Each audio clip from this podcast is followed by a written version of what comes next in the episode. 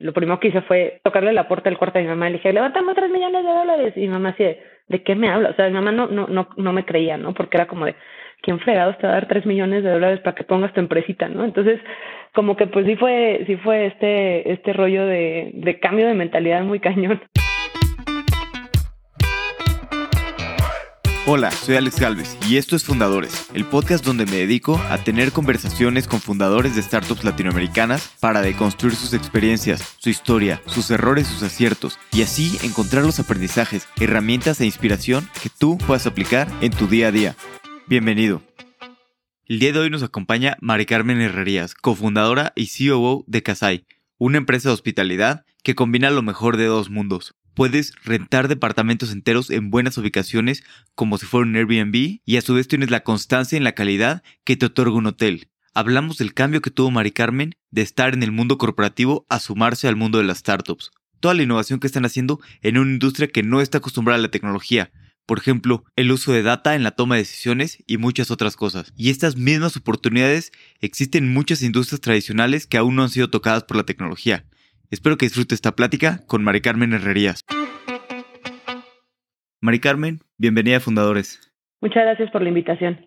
No, gracias a ti, qué bueno que te animaste a grabar. Vi que tuviste una carrera pues, bastante corporativa antes de, comenzar Casai, pero dentro de esta carrera corporativa me gustaría entender mejor pues cómo fue que llegaste a, Grupo Presidente y a la parte de hospitalidad, a la industria de la hospitalidad. Sí, yo previo a estar en hospitalidad estuve en telecomunicaciones, estuve en lo que en ese momento era Nextel, hoy ya no existe Nextel, ya es AT&T, pero tuve la suerte que, que una persona que conocía que estaba en Nextel en ese momento se fue a Grupo Presidente a trabajar en recursos humanos. Y cuando él entró a, recursos humanos en Grupo Presidente, de repente salió una vacante en planeación financiera, que era pues lo que, lo que yo había estado trabajando prácticamente toda mi, mi carrera profesional, sobre todo la parte ya más corporativa cuando estuve en finanzas corporativas. Entonces sale esa oportunidad y me dice, oye, pues ahí está vacante, ¿te interesa aplicar? Y yo lo primero que dije fue sí, no sabía ni siquiera qué posición era, ni si era un crecimiento, no era un crecimiento, pero la verdad es que yo quería, quería cambiar de industria. Telecomunicaciones es una industria padre, pero al final del día es una industria muy complicada y con la que no te sientes completamente relacionada. Eh, a pesar de que todo el mundo usamos un celular hoy en día, pero como es una, es una industria que no, pues no te sientes como tan conectado. Y cuando salió la oportunidad de estar en una industria que es hospitalidad y en, un, y en, en una empresa como Grupo Presidente, pues te digo, ni la pensé. La verdad es que me lancé, apliqué, tuve la suerte de quedar. Y la verdad es que, pues creo que la mayoría de la gente que nos escucha, yo hasta el momento no conozco a nadie que me diga que no le gusta viajar, pero bueno, quizá hay algún, alguna persona ahí que diga que no le gusta viajar, pero pues a todos nos encanta viajar, ¿no? Y, y, y ser parte de esta industria y de este motor de, de hospedaje, Grupo Presidente también tiene restaurantes, tiene, ahora tiene residencias de adultos mayores, entonces es toda una industria que realmente te conecta con la gente y que pues es algo tan tangible que es fácil de entender, es fácil de explicarlo, es fácil de conectar. Y bueno, esa fue mi, mi primera entrada con, con, el, con el mundo de la hospitalidad. ¿Y qué te llamó la atención? A veces cuando entras a una industria distinta, pues siempre hay ciertas cosas, ¿no? Que se te hacen chistosas y que, que te llaman la atención y que después pues vas entendiendo. La verdad es que para mí fue desde agarrar las métricas, ¿no? Porque yo venía de, de, de, Nextel, de trabajar métricas de ARPU y churns y cosas así que, que están más relacionadas pues con, con consumo y de repente pues cambiar a hotelería y empezar a entender cómo funcionan las ocupaciones, repar, ARRs, todo este, toda esta terminología nueva, pues fue, fue un reto, ¿no? Fue un reto para mí. Además, entré, cuando entré a Grupo Presidente, yo entré un primero de diciembre y a mí me tocaba ver todo el tema de presupuestos. Entonces, literal, me lanzaron a lo, a lo bravo, ¿no? Era de, pues, llegaste el primero de diciembre, te avisamos que no hay presupuestos, te toca hacer presupuestos en, en lo que queda de este mes porque, pues, vamos tarde. Entonces, me sirvió muchísimo el, el, el poder platicar con cada hotel, de Grupo Presidente al menos, y creo que es, es algo muy común en la, en la hotelería, tiene su propio contralor. Entonces me sirvió muchísimo poder hablar con ellos, entender sus necesidades, entender realmente las métricas o cómo estaba compuesto el PNL, pero fue cambiar por completo, o sea, para mí, de 180 grados de lo que venía haciendo al, a, a, Grupo Presidente. Pero creo que a mí lo que, lo que más, más, más, más me encantó, pues es que desde el día uno que entré y que tuve que, pues, prácticamente lanzarme sola porque pues también en Grupo Presente el área de planeación financiera era yo, no había más, y venía de un, de un Excel donde el área de planeación financiera éramos como 30 personas. Entonces, pues era, era poder conectar con la gente, ¿no? Y eso, eso para mí es, es donde está la magia de la hospitalidad o de, la, o de, la, de las personas que trabajan en hospitalidad, que realmente el, el tema de servicio no nada más se queda en el huésped, sino que es como una forma de, de trabajar, es una forma de día a día, es una forma que realmente es, es para ellos parte de la vida, ¿no? Y se vuelve parte de tu vida. Sí, de acuerdo. Yo creo que la hospitalidad es también una forma, ¿no? De, de ser y demás. Me acuerdo de un amigo que había estudiado hotelería, cocina o algo así en una escuela aquí en México, que luego él siempre era muy, muy servicial y de que no, pues yo sirvo la primera ronda o así, y siempre era como hacia los demás, y decía, no, pues es que así te enseñan y así te acabas volviendo en la hotelería, ¿no? Este, pues cómo servir a la gente y cómo hacer que los demás se lo pasen bien. Sí, literal, o sea, yo te voy a decir que sí desde que, o sea, yo siempre me he considerado una persona muy atenta y muy amable, ¿no? Pero con eh, al entrar a la hotelería entiendes de una forma tan diferente toda la parte de servicio, ¿no? Y empiezas a, a no solamente a ser la persona tan exigente en el restaurante que eh, tráeme mi comida, ¿no? Sino que entiendes todo lo que hay atrás y toda la, toda la industria y toda la, toda la logística que hay atrás y que también pues te vuelves mucho más empático, ¿no? Con el servicio que recibes y, y mucho más agradecido porque sabes que pues ya no nada más lo ves como un servicio, sino como lo, lo ves como las personas que están atrás del servicio. Y la verdad es que sí, yo, yo lo vivía mucho en Grupo Presidente que pues llegabas al hotel y te abría la puerta, ya sabes, los, los doormans y todo esto, y, y como que te, quedas así, ay, o sea, impactado porque pues sí, sí es una mentalidad completamente diferente y todo el mundo te saluda, y era como una práctica súper, súper común que, que llegabas a la junta que llegabas o llegabas al hotel a hacer una, una junta o una revisión o a las oficinas, y no había forma que no saludaras, o sea, todo el mundo trae como este chip de, de, de hospitalidad en, en, en la cabeza. Sí, y, y, después, ¿cómo fue? Porque tú tenías pues una carrera muy corporativa y luego conociste a tu cofundador Nico en, en una comida. ¿Cómo fue que se acabaron pues, conociendo y platicando? Y... Sí, yo llevaba ya pues cuatro años y medio en presidente. La verdad, yo confieso que yo era una empleada muy feliz. La verdad es que yo veía una carrera en presidente, estaba muy contenta ahí. La verdad es que puedo decir que, realmente veía mi futuro profesional ahí. Y por amigos en común acabo en una, una carne asada ahí en, Polanco y, y, literal éramos siete personas, ocho personas en la, en la, en la carne asada. Y una de esas personas es el que hoy es mi cofundador, ¿no? Entonces estábamos sentados en una mesa y nos, tocó sentarnos juntos. Y empezamos a platicar, mi cofundador, para poner en contexto, es, es norteamericano y él trabajaba en el mundo de startups previo a conocerme, no había emprendido, pero sí, sí, sí, conocía lo que era la startups, estaba en, en Nova Credit. Entonces, estábamos platicando en esta, en esta comida y de repente pues me empieza a platicar, ¿y tú qué? Me preguntar, ¿no? ¿Y tú qué haces y a qué te dedicas y todo esto?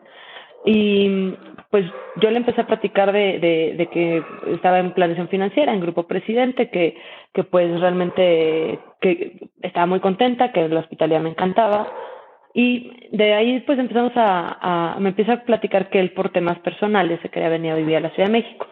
Y, y que bueno, tenía una idea de, de abrir un negocio en México y que justo está relacionado con la hospitalidad, pero que, que pues no conocía mucho la industria, entonces que le interesaba platicar conmigo. Entonces, esto fue noviembre de 2018 para no nos volvimos a, ver ni hablar hasta enero 2019 más o menos, donde pues me, me manda un mensaje y la persona que organizó la comida me, me, me dice, oye, ¿le puedo dar tu celular a Nico? Y yo, claro.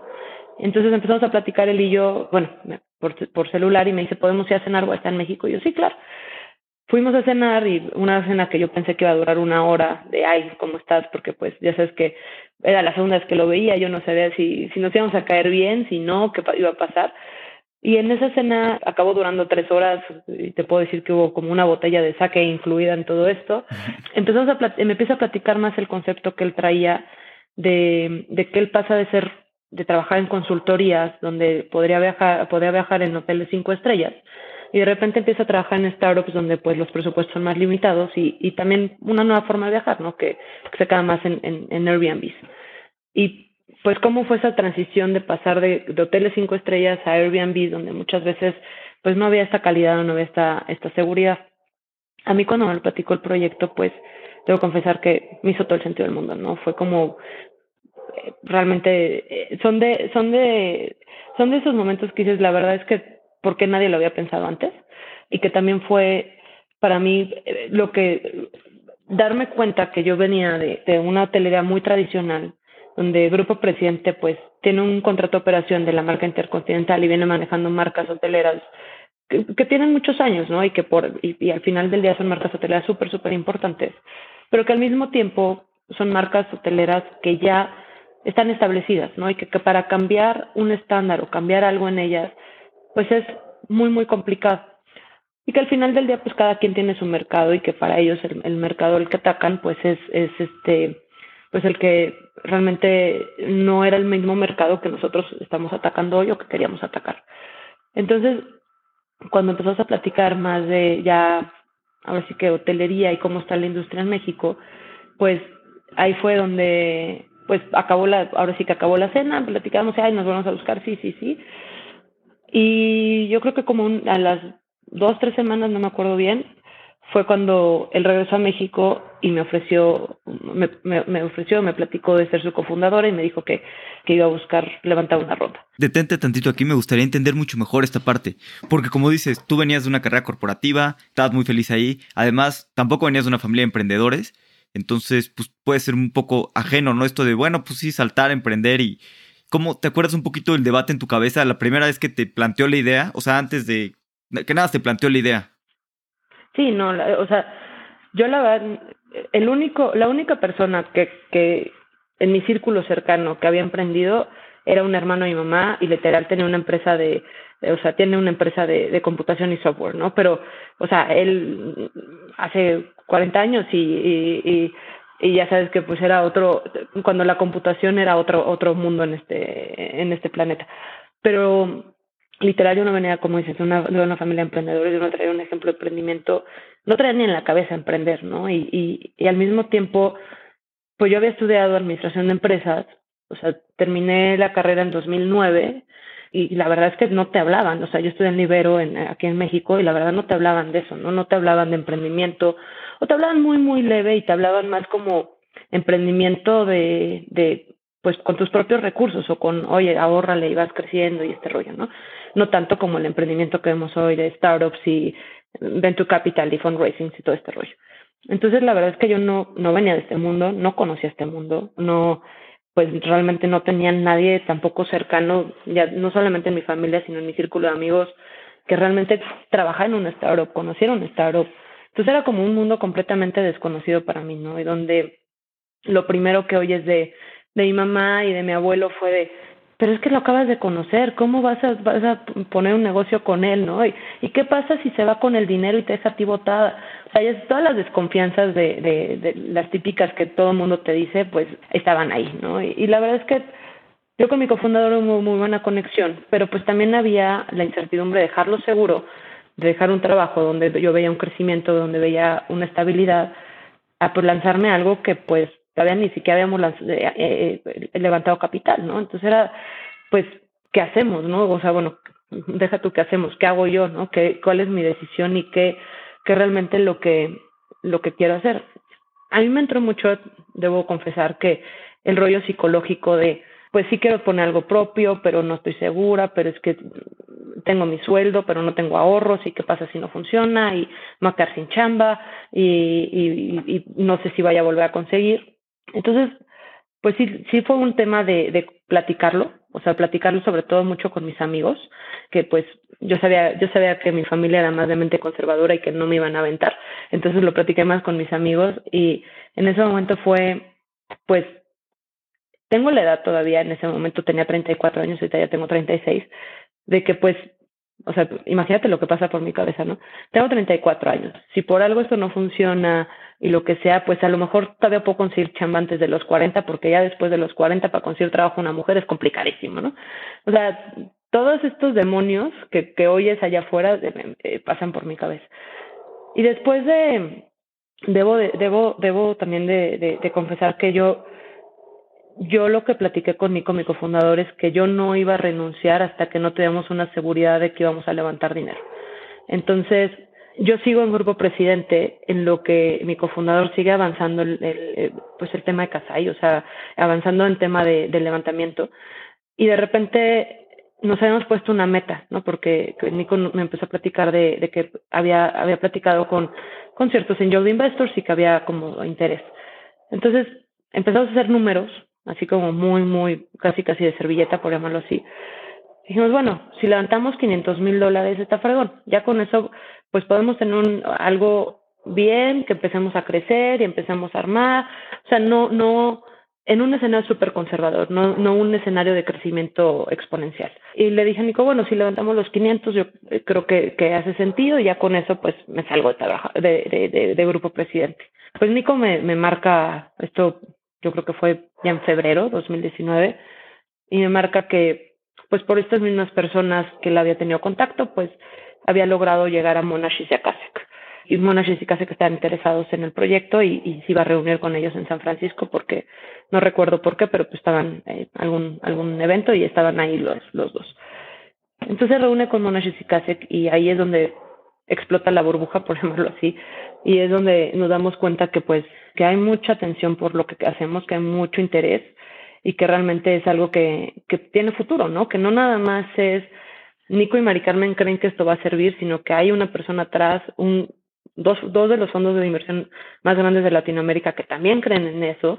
Y es como de, bueno, honestamente a mí fue el momento donde me dio seguridad, ¿no? Fue donde dije que ya no nada más estamos hablando de que él y yo creemos y a lo mejor nuestros cuates y juntamos dinero, sino que ya hay gente que literal, o sea, Kasek, que fueron fundadores de Mercado Libre, Monashis, que tiene inversiones en Rappi, está creyendo en este proyecto. Entonces, ahí fue donde, en el momento donde yo, yo sabía que quería lo de Kasai, pero yo creo que puedo decir que ese momento, en ese momento fue donde me dio la seguridad para decir estamos haciendo lo correcto y vale la pena dejarlo seguro e ir, irme a, ahora sí que lanzarme al vacío en pocas palabras.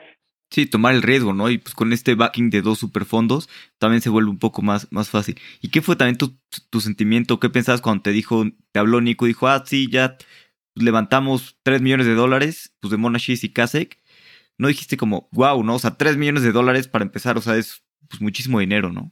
Sí, no, no, o sea, de la meta que nos habíamos puesto de 500 mil dólares a los 3 millones, era como de, o sea, yo, lo primero que hice cuando corrí con Nico, yo, yo vivía con mi mamá, y, y lo primero que hice fue tocarle la puerta del cuarto de mi mamá y le dije, levantamos tres millones de dólares. Y mi mamá así, ¿de qué me habla? O sea, mi mamá no, no, no, no me creía, ¿no? Porque era como de, ¿quién fregados te va a dar tres millones de dólares para que pongas tu empresita, ¿no? Entonces, como que pues sí fue, sí fue este, este rollo de, de, de cambio de mentalidad muy cañón. Sí, me imagino. Y ya que empezaron, ¿qué fue uno de los primeros retos? Porque digo, empiezas con, con pocos departamentos y eso es sencillo, pero entre empieza a tener más departamentos, pues empieza aumentar muchísimo, ¿no? La, la complejidad operativa y, y, todas estas partes.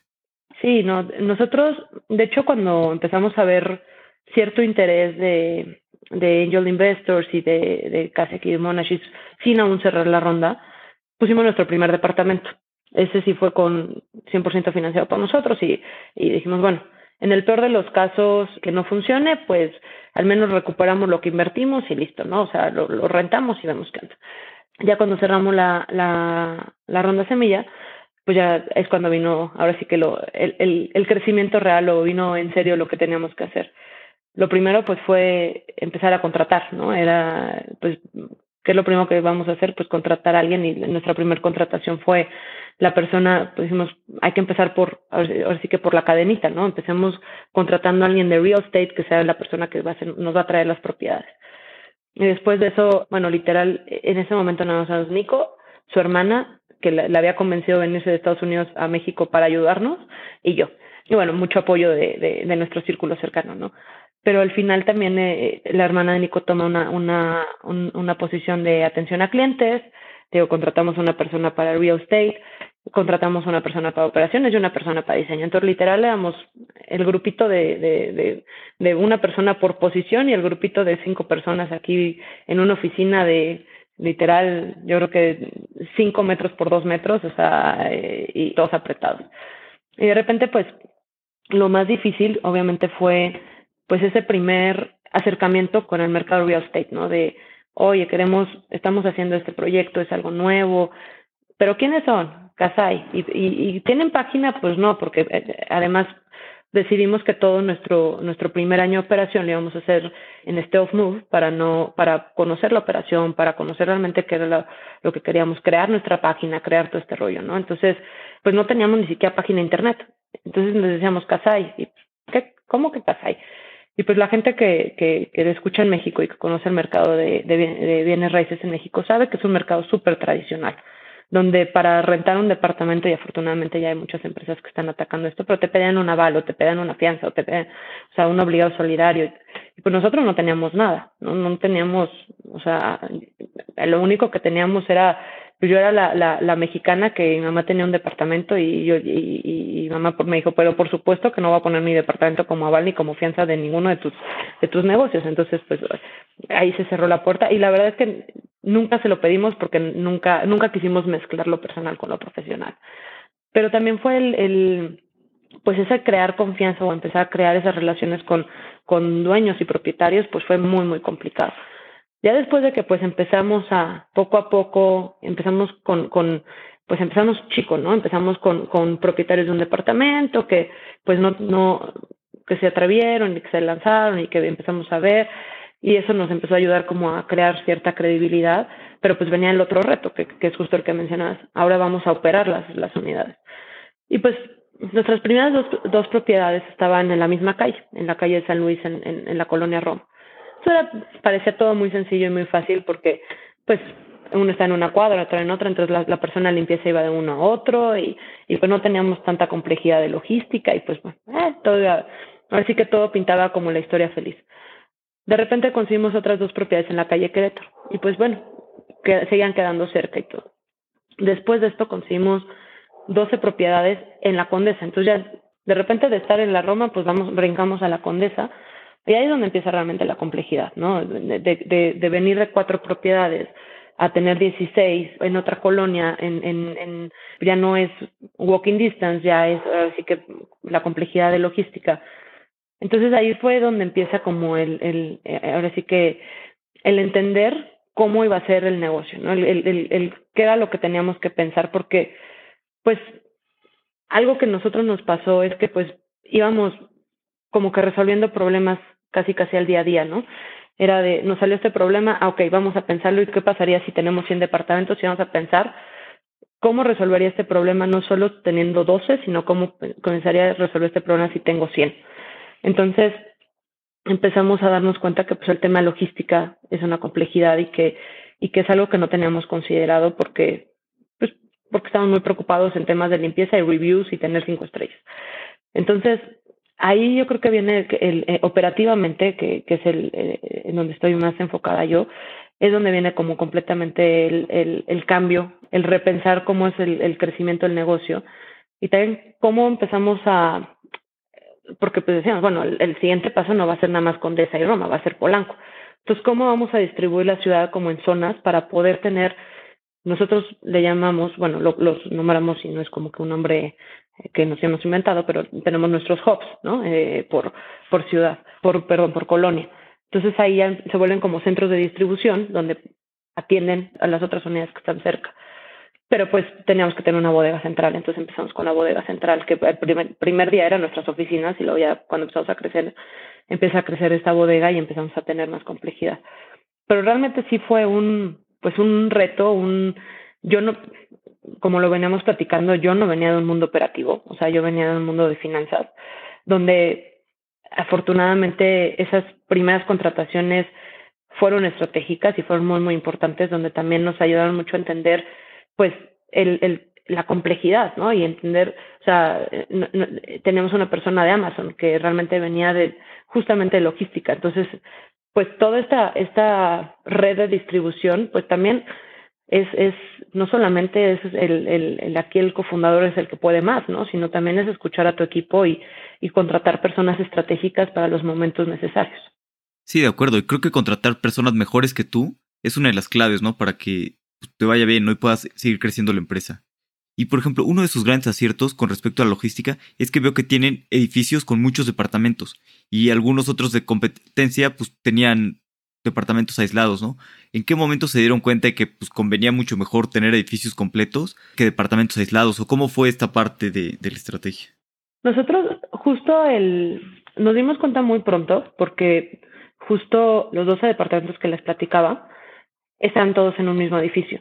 Entonces, ahí nos dimos cuenta también de que tenemos más poder de negociación. Uno, pues ya tenemos acceso a una bodega, ¿no? Que era como de, ah, vamos a pensar, o sea, ya no, ya no nada más es el departamento, porque pues antes nuestras bodegas, tenemos mini bodegas dentro de los departamentos, pero perdíamos muchas eficiencias operativas porque tenías, ponte tú en el tema de blancos, ¿no? Que es como el más, el más importante en este sentido.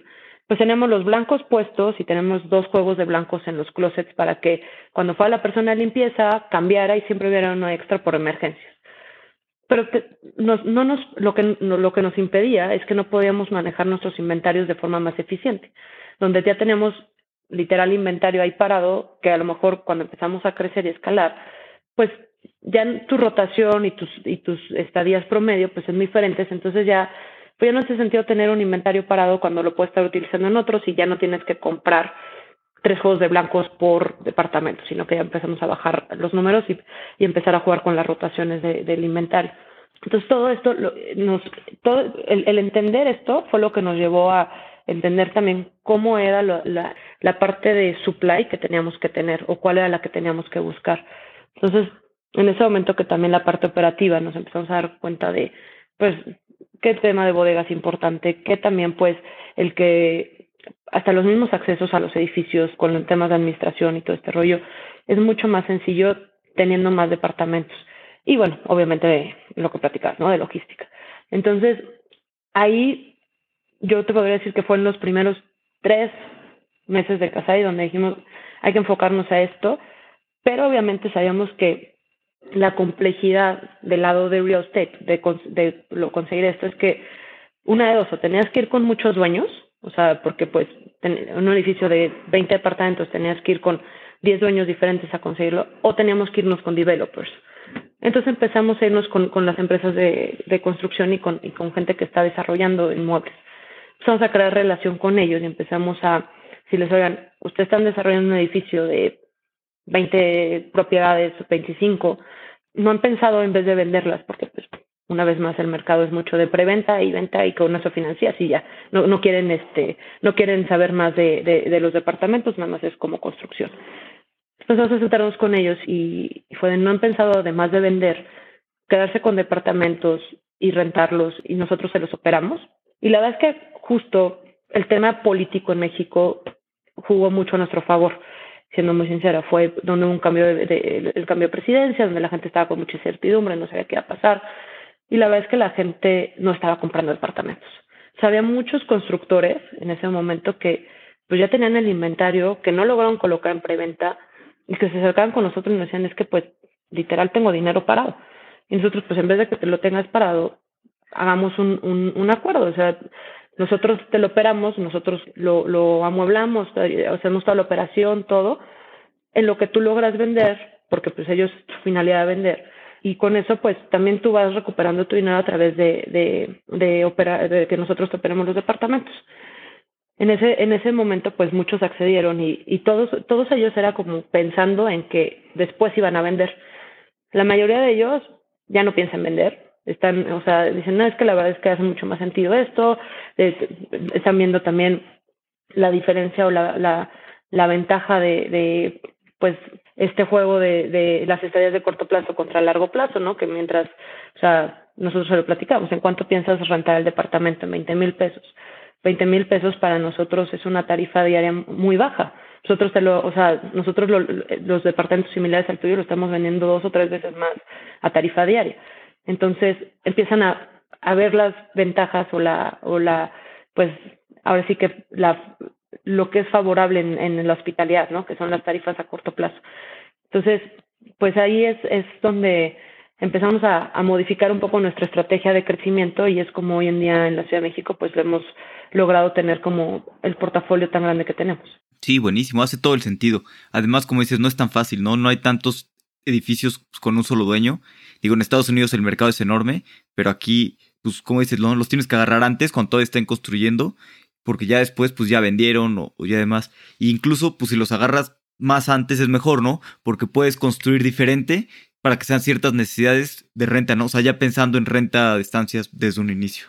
Sí, muchos de ellos hoy en día también ya se acercan con nosotros previo a empezar a construir, ¿no? Ya es, claro. oigan, tengo este terreno, tengo este, este edificio, voy a hacer usos mixtos, no sé qué, bla, bla. Me interesa que una parte sea para ustedes, cómo quieren los departamentos. Entonces ya, ya hoy en día también participamos, ya no recibimos departamentos ya hechos o ya acabados, sino que pues hoy en día ya tenemos la, la, la oportunidad de participar hasta en el proyecto de, de, construcción, ¿no? De, oh, en, en, esta, en esta zona está funcionando mucho mejor las dos recámaras o una recámara o incluso temas de balcones que hemos visto mucho, ¿no? Eh, eh, la gente le encanta los departamentos que puedan tener balcones o terrazas. Entonces, ya también esa participación, esa parte de nosotros poder participar desde antes, pues nos da muchísima ventaja para poder hacer productos más a nuestra medida.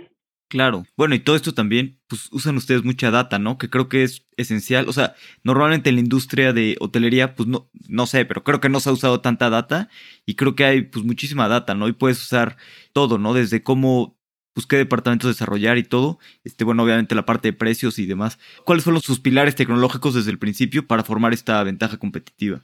Sí, la verdad es que mucho de, de, de la parte tecnológica, nosotros la veíamos como como dos componentes, tres componentes, por ejemplo, así. La parte de tecnología que iba a ser como hacia el huésped, la parte de tecnología que es hacia adentro, como la operativa, pero todo está conectado a través de data, ¿no? O sea, al final del día, nosotros creo que si no fue la primer contratación, o sea, después del sitio, si no fue nuestra primer contratación, fue la segunda, fue eh, la persona que hoy es nuestro VP de Data Science. O sea, porque nosotros yo te lo voy a decir, yo en México, en, mis trabajos anteriores, en más de 10 años trabajando en, en diferentes industrias, a mí nunca me había tocado trabajar con un equipo de, de data, ¿no? Entonces, era una parte donde, pues prácticamente el área de planeación financiera éramos el área de data, ¿no? Porque ahí veías los numeritos y todo, pero no tenías esta información que, que hoy en día en Casai valoramos muchísimo como, oye, en nuestra página, ¿qué tuvo más clics? ¿Un departamento que tiene balcón o que tiene o que no tiene balcón, en qué zonas o incluso a nosotros no solamente para para el tema de así que los departamentos o el supply que escogemos, sino también para el diseño.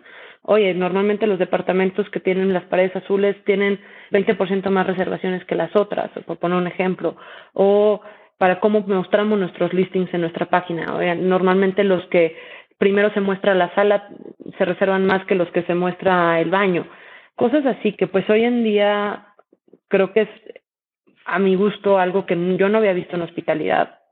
Probablemente hay otras startups de hospitalidad que a lo mejor también ya lo están implementando, pero en la industria tradicional no, ¿no? O sea, no no había este como que siempre seguían el mismo caminito y ya venían con pues más con la tradición que con la innovación, por llamarlo así. Entonces, creo que al final pues ahorita en casa y nosotros para nosotros siendo mi cofundador y yo, personas que venimos del mundo financiero, siempre los números eran muy importantes, ¿no? Entonces, por más que lo cualitativo toma relevancia y todo esto, pues siempre te puedo decir que hoy en día nuestras decisiones es como, bueno, ¿y cuál es tu hipótesis y por qué y qué cuál, cuál es y cómo estamos probando esto y hagamos una prueba y, y veamos los números y ver cómo reacciona? Para nosotros es súper importante. Entonces, siempre en Casai hemos tenido una cultura muy muy data driven, o sea, de, literal gran parte de, la, de las personas que hoy en día contratamos vemos que haya ese, ese, esa mentalidad atrás, pero sobre todo lo que, lo que intentamos mucho es que pues toda esta data nos sirva para mejorar nuestro producto, ¿no? Nosotros sabemos que nuestro producto al final del día es algo que va evolucionando, ¿no? Y, y gran parte por lo que iniciamos en Casai y gran parte de lo que yo veía en mi trabajo anterior era pues que no había evolución en el producto, ¿no? Que seguías haciendo las cosas de la misma forma a pesar de que veías un cambio en la tendencia del viaje, ¿no? Y que ya veías cómo el viajero iba cambiando, ya veías que la gente estaba cambiando, que la gente estaba este, utilizando más Airbnb, que la gente estaba buscando nuevas formas de viajar, todo el tema de ecoturismo estaba tomando relevancia. Entonces era de, pues hay una evolución natural. Entonces, pensar que tu, tu empresa es estática y tu empresa eh, no necesita evolucionar, creo que es un error, ¿no? Y al final, por eso nosotros siempre buscamos esta data para poder apoyarnos para qué es lo que tenemos que desarrollar, qué es lo que tenemos que cambiar o hacia dónde tenemos que mejorar. Sí, claro, la data te ayuda a seguir mejorando, ¿no? Y como dices, a evolucionar el producto y saber qué está funcionando con la gente y qué no. Porque además, también cada, cada país es diferente, ¿no? O sea, un hotel grande será igual en todos lados, pero ustedes entiendo que lo hacen pues, local, ¿no? Diferente a todos lados para que pues, el que viaja se sienta, ¿no? Y sienta realmente la cultura local. Y hablando un poquito de eso, ¿cómo ha sido su crecimiento ahora? Porque veo que abrieron Brasil y van con todo en Brasil, ¿no? Digo, es un país enorme, hay mucha oportunidad. ¿Cómo ha sido su experiencia expandiéndose? La verdad es que ha sido una, una experiencia muy, muy interesante. La verdad es que una de las, de las preguntas que recibimos normalmente cuando entra gente nueva a casa y hacemos como uh, un onboarding donde platican con Nico y conmigo y tienen la oportunidad de hacer preguntas y todo. Y no te miento que casi siempre la pregunta es ¿y por qué Brasil? ¿no? Eh, sobre todo la gente que está en México, incluso la gente de Brasil, es, siempre están en México, ¿por qué Brasil? Pareciera como irte a lo más complejo, ¿no? A nivel distancia, a nivel lenguaje. Pero la verdad es que nosotros, desde que empezamos Casai, siempre vimos a Brasil en, en nuestros planes como segundo país uno por el tamaño del país, o sea, eh, dos, Sao Paulo se asemeja en muchas cosas a la Ciudad de México a nivel turismo, ¿no? Es, mucho turismo negocio, pero también hay una parte de turismo de placer que tienen eventos como la Ciudad de México empezó, eh, tiene la Fórmula 1, etcétera, entonces tienen como que toda esta parte de mezcla de turismo, negocios, placer estaba, ¿no? Que era nuestro enfoque principal de la, la gente que hacía más leisure travel. Entonces, para nosotros Brasil fue pues fue siempre lo teníamos en la mira, ¿no? A pesar de que, de que sabíamos que México era con lo que teníamos que iniciar, nosotros al año que iniciamos México ya teníamos un pie en Brasil. Entonces empezamos a formar el equipo Brasil, empezamos a, a tener una, dos propiedades, a pesar de que el crecimiento de Brasil lo, lo anunciamos hace poco, ya veníamos operando un poco, un, un número pequeño de unidades previo, para entender el mercado, entender cómo era el, el, el, viajero de allá, nos dimos cuenta que pues el mercado allá es mucho más doméstico que internacional, a diferencia de la Ciudad de México. Todo esto previo a pandemia, obviamente han cambiado mucho las cosas. Y también veíamos que, que pues el mercado real estate es completamente diferente en Brasil. Ahí es un mercado donde ahí están más metidos fondos de fondos de inversión, fondos para construir. Y, y a raíz de eso viene también pues el crecimiento que se ha anunciado en las últimas semanas, meses, que pues justo nos asociamos con, con Navi, un fondo también donde la idea es que ellos compran departamentos, nosotros los operamos, entonces ya empezamos a generar nuestra propia, nuestro propio supply, ¿no? Ya no nada más es vemos que está en renta, sino que ya podemos acceder a un mercado de, de, de venta donde tenemos un gran partner que es Navi y donde podemos nosotros ya tomar la parte de la operación. Y pues ahorita el, el, el último anuncio que fue justo la, el M&A con, con Q Apartments, que también pues fue un gran, pues ahora sí que puedo decir, un, un gran hito para nosotros porque pues es nuestro primer M&A como Casai y dos porque pues con esto prácticamente duplicamos nuestro portafolio en Brasil, ¿no? Entonces, sí vamos con todo en Brasil. La verdad es que Brasil ha sido un país que debo decirlo que, que durante la pandemia el turismo no cayó tan fuerte como la Ciudad de México por, por lo mismo que te platicaba de que el turismo es más doméstico, entonces la gente no dejó de moverse tanto. Ha sido un mercado donde nosotros hemos lanzado 50 departamentos de golpe y hemos visto una respuesta en la ocupación de inmediato. O sea, no ha habido, los periodos de estabilización del portafolio han sido mucho más cortos de lo que pensábamos. Y que también, pues, em, vemos muchas ciudades secundarias en las que queremos estar, ¿no? Ahorita ya tenemos, ahora sí que ya tenemos un pie en Río, y estamos buscando una tercera ciudad en, ahorita en Brasil que yo creo que muy pronto anunciaremos y también pues, estamos viendo muchas más ciudades donde podemos atacar atacar en Brasil y que hay un interés enorme por la por la marca y por el producto. ¿Y hay algo en específico que les haya sorprendido de Brasil? O sea, como esto que decías del turismo nacional o o más bien la sorpresa ha sido que se comporta muy similar a México. Mira, yo te voy a decir que yo la primera vez que viajé a Brasil, yo conocí Brasil gracias a Casai. Y la primera vez que viajé a Brasil fue por un evento de Monash. Y justo pues debo, decir que estuvimos viendo departamentos. Bueno, estuvimos viendo Airbnb por la zona y departamentos y todo este rollo. Y nos quedamos en uno que estaba muy bien ubicado y de repente llegamos ahí y dijimos, ¿qué es esto? ¿no? O sea, perdón que lo pongan este ejemplo, pero parecía la casa de la abuelita que no habían literal pasado un, un, un recogedor hace años. Ya sabes, como la mecedora y todo esto. Dije, además se veía como hasta como tétrico y y luego tuvimos la oportunidad de volver a Brasil, quedarnos en otro departamento y muy similar la experiencia. Entonces, ahora sí que lo que nos pasó fue darnos cuenta que había una necesidad incluso mayor que la Ciudad de México, ¿no? Creo que en la Ciudad de México ya veíamos más empresas que estaban dedicándose a la operación de, departamentos con un poco más de estándares y un poco más de, calidad, pero en Brasil no encontramos eso, ¿no? Y también fue una de las decisiones como reafirmó que queríamos estar en Brasil. Creo que algo que también nos ha sorprendido de, de, Brasil es la calidad de departamentos que consigues, al, al mismo tiempo de que pues el real estate está un poco más profesionalizado o hay fondos más grandes atrás de ellos. Creo que también la calidad del real estate es muy, muy buena. La verdad es que también, ahorita que ya, ya pudimos, bueno, ya anunciamos, mejor dicho, la, la, la expansión a Brasil, pues hay mucha más apertura a startups, ¿no? Hay mucha más, Brasil trae más, ahora sí que está un poquito más avanzado que México en el tema de startups, de abrir un poquito más la mente y aceptar que hay modelos de negocio diferentes. Entonces, eso creo que también ha ayudado mucho y que ha sido también una buena sorpresa en Brasil. Buenísimo, sí, sin duda hay una gran necesidad del, del producto. A mí me gusta mucho viajar y me gusta mucho quedarme en Airbnbs, pero tengo un, un amigo más grande, no sé de tener 40 y alto, 50, que siempre me dice como, ¿por qué te quedas en Airbnb? O sea, él, pues le gusta el hotel, le gusta que todo sea el estándar, y siempre le digo como, me recomiendo hoteles y yo de que no, me quedo en un Airbnb, siempre me dice que, pues, ¿por qué te gusta, no? Que también pues, es algo generacional, yo creo. Pero sí es cierto eso que, pues que a veces me quedo en Airbnbs muy buenos y a veces unos, pues no son tan buenos, ¿no? Tal vez no está tan bien ubicado como parecía o las fotos, pues eran un poco engañosas o ese tipo de, de problemas, ¿no? Sí. Entonces, pues soluciona muchísimo Casay. Sí, no, a mí me acaba de pasar. Yo estuve en Colombia hace unas semanas. Literal, vimos un departamento, éramos cinco personas y vimos un departamento que se veía maravilloso y, y de repente llegamos al departamento y no había un solo espejo. En todo íbamos cinco niñas viajando. O sea, pueden imaginarse un viaje de cinco mujeres sin un espejo en ningún lugar. Entonces, realmente, pues, y también, pues, los temas que a mucha gente le toca, que son limpiezas de Internet, ¿no? Pero, pues, son el tema de, de lo que comentabas hace rato, ¿no? Nosotros en Casay no solamente, sí buscamos localidad, pero también buscamos consistencia. Y suena como dos cosas que a lo mejor a veces podrían parecer opuestas, pero creo que puedes lograr un nivel de localidad, de sentir que el producto es local, utilizando diseñadores locales, productos locales, artesanos locales, pero teniendo la misma consistencia, sabiendo que vas a tener el, el, Internet de alta velocidad, sabiendo que vas a tener sábanas de calidad hotelera, de toallas de buena calidad. Entonces, es como no sentir que estás sacrificando uno por el otro, ¿no? Y, y, justo lo que platicabas de, pues hay personas ya más grandes que pues siempre siempre preguntan, ¿por qué Airbnb? Y, y yo te voy a decir, y personas no tan grandes, yo previo a Casay no me quedaba en Airbnb.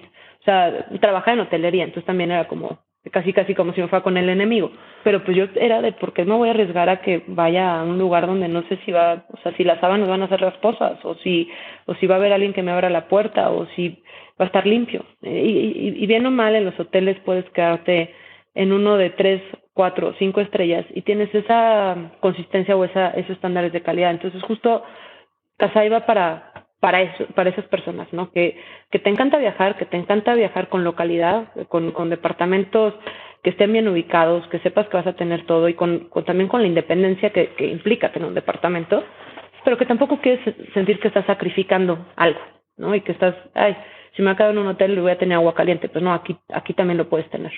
Sí, buenísimo. Y, y, me encanta este nuevo concepto, ¿no? Que es viajar por trabajo, pero también placer, ¿no? Tal vez te quedas un poquito más o algo así. Yo cuando lo leí la primera vez, fue como, ah, perfecto, o sea, justo eso es lo que hago, porque también yo, pues, muy, no, no he trabajado en empresas grandes, sino más bien como que he trabajado, pues, en empresas más chicas, así. Entonces, pues, lo paga la empresa, pero lo pago yo. Entonces, este, pues, también es una combinación, ¿no? De los dos. Ya quiero irme a Tulum para probar sus, sus departamentos allá. Sí, yo también. Sí, justo voy a ver si organizo un viaje, así descanso y, bueno, descanso trabajo. Y, y un poquito, ¿cómo ha sido para ti esto? que llevan? ¿Dos años y medio? Tres años, no sé, ver pues todo lo que han logrado en, en dos años, ¿no? O sea, de empezar con un departamento que ustedes rentaron para, para probar el concepto, ahora estar este, en varios países comprando empresas, no sé cuántos departamentos tengan y han levantado muchísimos millones de dólares, ¿no? De, de los mejores fondos de, de América Latina, Kasek y Monashis, de uno de los, mejor, de los mejores fondos de Estados Unidos, Andreessen Horowitz. Ahorita que te volteas y ves hacia atrás, pues todo lo que seguramente has aprendido, crecido en estos años, ¿qué reflexiones te quedas? Sí, la verdad es que todavía, todavía parece un sueño un poco irreal, debo confesar. El, el de empezar, como te platicaba, ¿no? Hace dos años y medio, con, éramos seis personas en una oficina de literal cinco metros cuadrados por dos, o sea, no teníamos ni siquiera aire y ahí recibimos por primera vez a, a una, una a Nico Herman de, de CASEC y literal tuvimos que comprar ventiladores para que no se muriera de calor porque era, era súper encerrado. Y pues hoy, hoy pensar en, en que tenemos más de 400 departamentos en operación, más de 600 firmados, que ya estamos en dos países, ¿no? Cosa que pues no, no, no habíamos pensado. Tenemos casi 200 empleados hoy en día. O sea, es verlo hacia atrás, todavía, todavía parece un, un poquito un sueño irreal donde dices, oye, ¿en qué momento me voy a despertar y todo esto va a ser falso? Pero la verdad es que yo te puedo decir que gran, gran, gran parte del aprendizaje de estos dos años y medio es lo que platicamos hace rato, ¿no? El que tú lo comentabas muy, muy bien, el contratar también gente que sea mejor que tú. O sea, creo que algo de, de, de, de ser fundador, cofundador de una empresa, también es dejar el ego de lado, ¿no? Y no pensar que porque fue tu idea y porque tú empezaste esto y por todo esto, tienes que ser el mejor en todo, ¿no? Y, y, y nosotros siempre hemos sido de la mentalidad de, pues contratemos gente que sea más brillante que nosotros porque pues la vamos a necesitar, ¿no? Y la vamos a, al final del día es gente que va a aportar y es gente que hoy en día ve por, ve por Casai como si fueran ellos también cofundadores. Creo que esa parte de desarrollo del equipo ha sido vital y yo es algo que pues no había vivido, ¿no? Porque no me ha tocado, pues no me ha tocado tener un equipo tan grande, no me ha tocado con mucho menos emprender, evidentemente, pero también el, el, todo el tema de cultura organizacional, de desarrollo organizacional, la importancia que toma es, es pues es una locura, ¿no? Es una locura el, el, el pensar que, que muchas veces, y me considero ahí, y lo digo ahora sí que con toda la humildad del mundo, yo no veía, o sea, yo no entendía qué era recursos humanos, ¿no? Previo a tener una empresa. Entonces era como de, pues, ay, son los que pagan la nómina, pero no te das cuenta todo el trabajo de recursos humanos que hay y todo lo, pues el, el trabajo que conlleva en el día a día, ¿no? El, el, el mantener la satisfacción, el, el mantener la gente pues comprometida, el engagement, todo este rollo es, es un tema que, que pues creo que todos los que los que estamos hemos fundado o estamos en un, estamos fundando una empresa pues es algo que, que ocupa yo creo que el 80% de nuestro tiempo. Sí, y si te dieras un mensaje, un consejo o algo a ti misma justo cuando estabas empezando, ¿qué te hubiera gustado saber o considerar en ese momento que, que ya sabes ahora?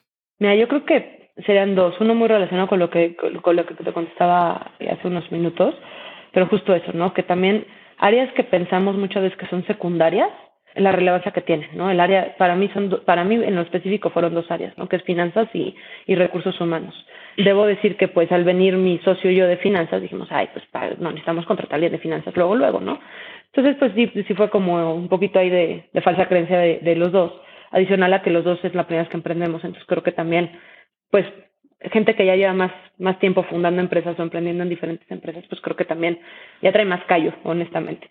Yo creo que uno es eso y dos también es, en mi particular caso, a mí lo que pasó es que a mí me faltó pensar más en grande, eh, me faltó más pensar en, cuando empezamos a armar nuestros procesos operativos y cuando empezamos a armar toda nuestra estructura, como te decía, lo empezamos a pensar para 100 departamentos, pero 100, o sea, ahorita estamos en 400 y vamos a estar en 600 y vamos luego a estar en, esperemos en muchos, muchos más, pero pues es muy diferente, ¿no? Y, y, creo que esa, esa, muchas veces la, la, la mentalidad o la, que creo que es algo que para cualquier persona que venimos del mundo corporativo luego nos pasa que no pensamos tan en grande porque estamos muy acostumbrados a, a, pues la, la estructura que, que traemos pero pues es, es cambiar eso, ¿no? Para mí yo creo que ese hubiera sido mi, mi gran consejo para, para mí misma antes de fundar Casai, ¿no? Piensa en grande porque porque realmente el tema de escalabilidad es un rollo, ¿no? Y es un y es, es algo de lo que vamos a aprender y es algo que,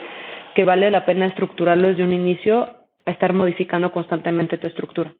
Claro, sí, sí, sí. Creo que pensar en grande es importante. Y como dices, ¿no? Pensaban en 100 y pues ya en esperemos que no tanto estén llegando a los mil, ¿no? Que es 10 veces más, pues problemas totalmente distintos. Sí, completamente. Vamos a pasar a la última parte, que es la serie de preguntas de reflexión. Las preguntas son cortas, las respuestas no necesariamente. ¿Cuál es el libro que más has recomendado?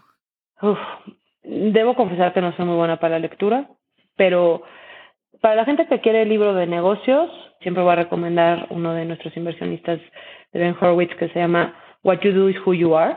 Realmente es un libro muy enfocado al tema de cultura en organizaciones y creo que, como lo platicaba hace ratito, es un súper, súper importante. Si no quieren leer nada de negocios porque quieren relajarse, quieren pensar, justo acabo de terminar de leer el de Salvar el Fuego de, de Guillermo Arriaga y se lo recomiendo ampliamente. Ah, buenísimo. Justo me lo acaba de recomendar un, un familiar, me lo recomendó el fin de semana. Está buenísimo. Casi nunca leo libros de... pero sí, me dijo que estaba muy bueno y ya con tu recomendación yo creo que me, me, lo voy a echar. Está un poquito largo, pero la verdad es que está bueno. La verdad es que sí, sí, sí, sí vale la pena. ¿Qué creencia o hábito has cambiado en los últimos cinco años que ha mejorado drásticamente tu vida? Pues mira, ¿qué he cambiado? Yo creo que hace cinco años decidí también empezarme a poner ciertas rutinas en cosas simples, ¿eh? O sea, ponte tú en horas de despertarme, en, casi casi en, la rutina de primero me lavo los dientes, después me pongo los lentes de contacto, o sea, ese tipo de cosas que para mí me dan paz mental, que es algo muy, muy, muy mío. Y un hábito que he implementado, yo creo que menos de cinco años, pero que ahorita lo estoy haciendo es bloquearme dos horas de, de mi calendario diario en el, en el trabajo para poder leer mails, leer mensajes, poder leer archivos, porque pues la verdad es que muchas veces estamos en, sobre todo a raíz de la pandemia, que pues estamos todos desde casa, pues estás junta tras junta, tras junta, tras junta, entonces sí aprendí a bloquearme dos horas para poder sacar pendientes. Buenísimo, te voy a robar eso. Sí. La verdad es que también necesito hacerlo. Te lo recomiendo también. Una opinión que tengas que poca gente comparta o algo que pienses que es verdad que la mayoría de gente piense distinto. Híjole, no se me ocurre nada de alguna opinión que, que, que sea la mía distinta la verdad es que no, no, no, creo que mis opiniones son bastante populares y comparto las opiniones con la mayoría de la gente, pero no, no tengo ninguna que sea como tan controversial. Buenísimo, no te preocupes. ¿Qué fundador de Latinoamérica admiras?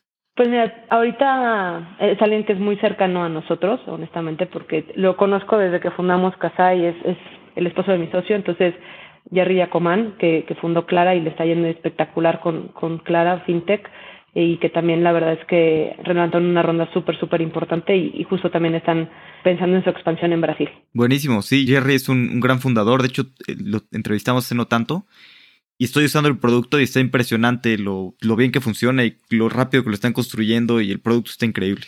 Sí, la verdad increíble, o sea, también me da mucho gusto que estuve escuchando los podcasts muchas de las personas con las que has platicado nosotros somos clientes, o sea, vi que justo platicaste con Melina, también nosotros utilizamos Homely, la verdad es que es una maravilla, ahorita también nosotros estamos utilizando Clara, o sea, hay mucho, y bueno, Runa también con Courtney, entonces creo que me da mucho gusto ver que hay tanto talento de startups latinoamericanas y que también pues que en el ecosistema nos apoyamos todos. Sí, totalmente, y cada vez el ecosistema es más grande, ¿no? Entre todos pues, podemos ir construyendo y, y también las primeras abren el camino a las siguientes, ¿no? Tanto personas que trabajaron en unas o clientes, ¿no? De algunas empresas, pues son clientes de las nuevas y así, y poco a poco, pues iremos construyendo más. Sí, y sobre todo también lo que mencionabas, ¿no? Que, que pues se vuelve un semillero de talentos, ¿no? La, la idea la idea de las startups también es, pues muchas veces agarrar personas que no tienen a lo mejor tanta carrera profesional o que sí tienen, pero cambiarlos un poco de, de su ambiente corporativo y empezar a crear como más semillero de, de fundadores y de creadores de, de, nuevas industrias y nuevos negocios. Mari Carmen, ¿dónde podemos saber más de Casai o saber más de ti? Pues mira, los invito a que, a que vean nuestra página, casai.com, también a descarguen nuestra app, está también tanto en Android como iOS, está como Casai, y también nuestras redes sociales, tenemos LinkedIn, Instagram, Facebook, eh, en Instagram nos encuentran como We Are Casai. Perfecto, Mari Carmen, pues fue un honor, qué bueno que te animaste a grabar muchas gracias por tu tiempo. El tiempo es lo más valioso que tenemos. Siempre podemos hacer más dinero, pero no más tiempo. No, muchísimas gracias por la invitación y muchas gracias por la plática. Casa es un concepto que me encanta. Todavía no me he podido quedar en uno, pero espero esperarme próximamente. Si te gusta el podcast, que supongo que sí porque todavía está escuchando, por favor escríbenos una reseña en Apple Podcast. En serio nos ayuda mucho para subir los rankings y que más personas nos descubran y con esto podemos seguir trayendo grandes invitados. Hasta la próxima.